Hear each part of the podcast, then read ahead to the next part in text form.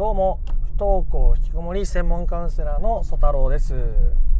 今回の配信テーマは、まあ、不登校引きこもりになるお子さんは発達障害なのかそしてもしそうだとしたらどうしていけばいいのかということについてお話をしていきたいと思います、えー、僕のカウンセリングを受けてくださるクライアントさんのお子さんで、まあ、そのカウンセリング中に発達障害だってことが分かったとか、まあ、病院に行ったりとかしてですね診断を受けたとかもともとそうやって言われたことがあるとか、まあ、グレーのとこだったと発達障害と、まあ、いわゆる健常とのグレーのとこだったと言われたっていうことは結構あるんですね。なんで今回はそういう時にどうしたらいいのかということをお話ししたいと思います。まあ、発達障害って言っても、まあ、いろんな種類があるのでそれはまあ、結局そのお子さんの個性だっていうのは間違いないなと思うんですよね。なのでそのお子さんが発達障害とどう付き合っていくのかっていうことが大切になっていくことですし、まあ、結局治る治らないの話じゃないんで、えー、そこのとこがすごく大事なんですよね。で、まあ、それでも学校に行けていた時期があったとかだからまた学校に行けるんじゃないかって思われる方もいらっしゃるんですけどでその発達障害の、まあ、個性によりますけどその発達障害のその人の個性によってその集団生活が苦手だとか、まあ、友達関係作りづらいとかまあいろいろあるわけじゃないですか。だけどなんかこううまくやろうと頑張ってた。本当は友達付き合いそんなにしたくないけど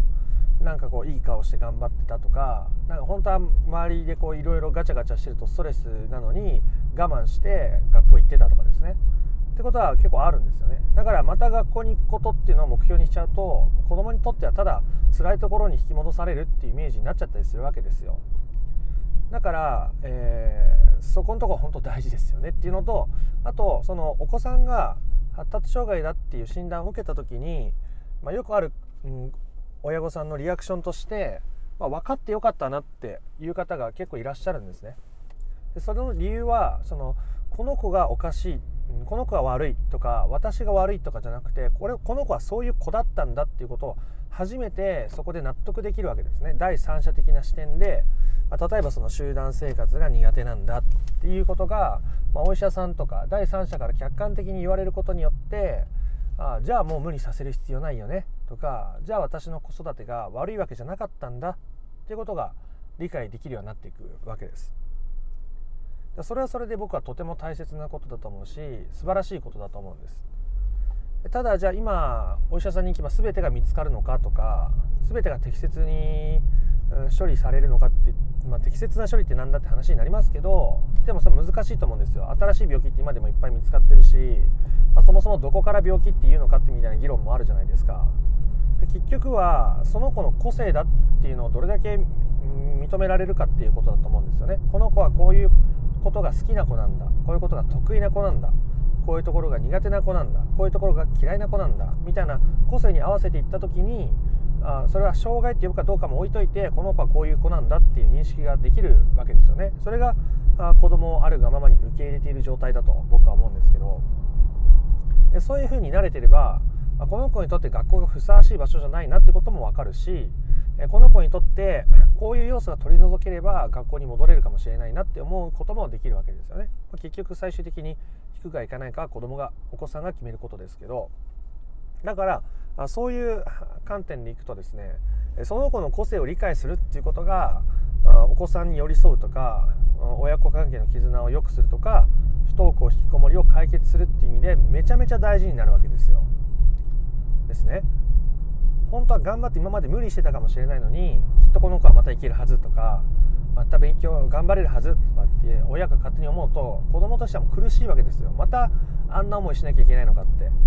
で無理だよ。そんなのも無理。ってなっちゃって、まあ、親子関係の絆どんどん崩れていって子供は余計に社会とか世界とか人間関係に希望を見いだせなくなってもう嫌だ。もう無理。しんどい。私なんて生きてこなければ生まれてこなければよかった。生きている価値なんてないんだ。とか言い出すわけですよね。それは辛いことだと思いますよ。僕も自分に生きている価値がないとか生まれてこなきゃよかったってまあ思ったことありますからね。でじゃあそそのためにはどうすればいいんだとそれを克服していく。どうやったら子供をあるがままに受け入れられるようになっていくのかっていうプロセスですよね。が大事だと。いう時にまずとってもとっても大事なのは多くの親御さんがその親御さん自身自分自身の個性特徴っていうものを受け入れられてなかったりとか理解できてないことが、非常に多いというこれが一番の問題点ですね。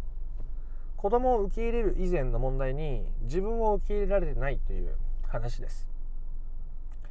逆を言えば自分を受け入れられている人は子供のことも受け入れられるようになっています。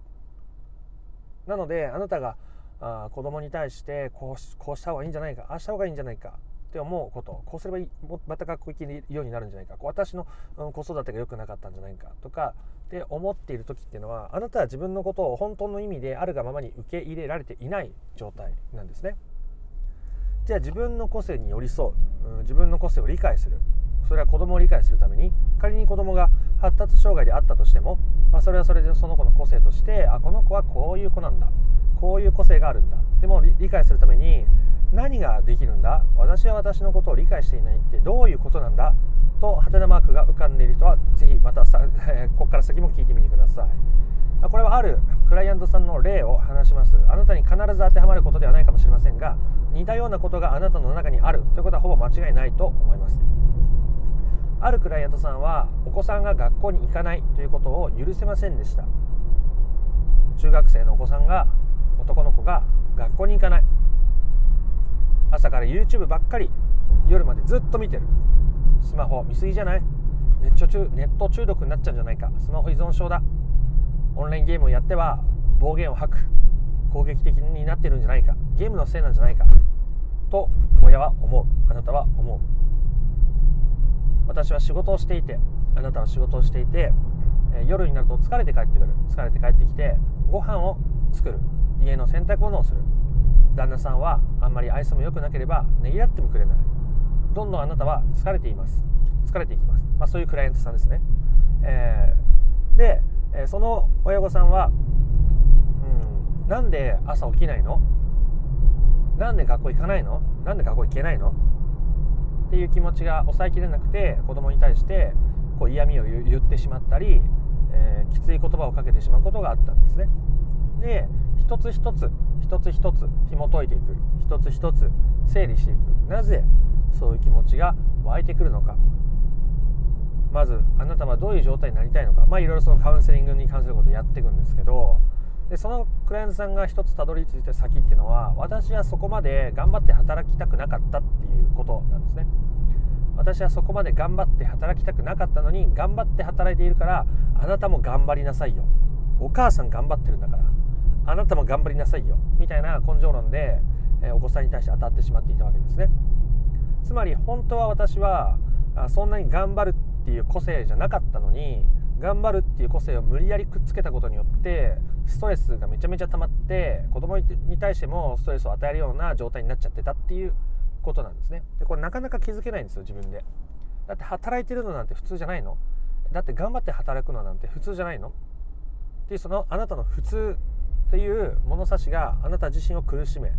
そしてお子さんに対してもストレスを与えてしまう夫婦関係家族関係っていうものをだんだんと、まあ、壊していってしまうものになりかねないということなんですね。じゃあそのクライアントさんはどうなったかっていうと結局、まあ、仕事をちょっと休む時間を作る。例えば今まで有給も全然使えてなかったけど思い切って有給を使って休んでみる。で家でダラダラしてみる。何もしない時間を作る。今まで何かしなきゃいけない。ちょっとでも時間が空いたら家の整理掃除、庭の手入れをしていたけども何もしない時間を作る。あ私本当はダラダラしたかったんだ。っていうことに気づく。私は本当は頑張らな頑張りたくない人だったんだなっていうことに気づく。ことによってあ子供もそういう気持ちだったんだ。子供もゆっくりしたかったんだ。っていうふうに、えー、子供の中にある自分の中に否定したかったダラダラしているという個性があ自分も欲しかったんだ自分もそうしていたかったんだっていう気づきに変わっていって子供に対してひどく当たらなくなっていく。ことによって子供はプレッシャーを感じなくなるからまた自分のペースで学校に行き始める。みたいなことが起こるんですね。で今学校に行くっていう例を出しましたけど絶対に行くとは言ってないですからね僕は。ここすごく大事なとこですけど結局自分の個性を使ってどう生きていくかの問題なのでえー、今まで行っていた学校に戻ることを正解にしているうちは多分苦しみ続けることになると思います。えそんな風で、えー、自分の個性を受け入れるっていうことは相手の個性を受け入れるっていうことだし自分の個性を否定しているっていう人は相手の個性を否定しているっていうことなんですよね。だからあそれを受け入れるっていうのはなかなか難しい。で受け入れたくないし受け入れられないかもしれないしそれが怖いから、まあ、ちゃんとがあの病院に行って診断を受けることを後回しにしているかもしれないですよね。でそういう方もいらっしゃいますまあ、人ってそういうのを無意識にやっちゃったりするのであなたが悪いわけでもないんですけどあなたがどうやって生きていきたいのかとか自分を大切にして生きていきたいのかとか不登校引きこもりを本質的に解決していきたいのかっていうその気持ちの大きさによって向き合えたり向き合えなかったりするのでその辺は本当クライアントさんそれぞれのタイミングとかペースっていうものがあるものだと思います。まあ、ただ子供の個性を受け入れずに子供が幸せになるってことは多分ないし自分の個性を受け入れずにあなたが幸せになるということもないわけです。ね。えー、あなたがもしクマだとして川で鮭を取ってバクバク食べているとします。あなたは鮭が大好きです。なのになぜだかわからない卵料理を目の前に差し出されたらあんまり機嫌が良くないと思います。何だったら食べないと思います。ですね。自分の個性に合わないものは、あまり価値がないものです。あなたの個性に合うものをあなたが見出してあげてあなたがあなたを大切にすることがあなたが子供を大切にできる一番の近道です。そして不登校引きこもりを解決するための一番の近道です、まあ、発達障害っていう一つの個性という話をしましたがあから話を広げていきましたがあ本当に、えー、大事なヒントだと思います。不登校引きこもりを本質的に解決したい方はあまず自分はどんな個性を持っているんだろうということに目を向けてみてください。今子供のことお子さんのことで頭がいっぱいかもしれませんがあなたが自分に興味を持たないとあなたは子供に本当の意味で興味を持つことができないんですね。だからあなたがあなたに寄り添うこと自分を理解してあげることにエネルギーを注ぐことが結局一番近道なんです。結局ね。本当にこれはクライアントさんをたくさん見ていてそう思います。最初の頃頃はお子さんのことについてたくさん質問してくださっていた方がだんだん解決に近づくに従って自分のことばっかり相談するようになります。これは極めて健全な状態だと思いますね。お子さんが困っていたり悩んでいたりしたら話は別ですけどそうじゃないですからね。そうじゃない状況において、え、クライアントさんが自分の相談を僕にたくさんしてくれるようになるというのは極めて健全な状態なんですね。自分の理解を深めていった方がそれはお子さんに対する理解も深められるし適切な距離で関われるようになるからなんですね。ということで、えー、今回はそんなところで話を終えたいと思います。あなたがあなたを理解することあなたはどんな時にえー、喜怒哀楽が出るのかとかですねちらっと考えてみてください私はどんな時に悲しいのか私はどんな時に嬉しいのか私は頑張れる人なのか実は頑張れない人なのかもしれないのかなちょっとだけでも考えてみると自分のことが少しでも理解できて不登校引きこもりが本質的な解決に向かっていきます。ということで、え、今回の配信は以上にしたいと思います、え、今回の配信が良かったよという方はですね、えー、ぜひコメント等残してみてください。配信のフォローもよろしくお願いいたします。不登校引きこもりを本当にもっともっと解決していきたい。本質的な解決をしていきたいという方はですね、え、配信の説明欄から不登校引きこもり、えー、解決のための三種の神器をプレゼントしている公式 LINE がありますので、えー、URL をから 公式 LINE に飛んで友達追加してください。ということでまた別の配信でもお会いできることを楽しみにしております。ソ太郎でした。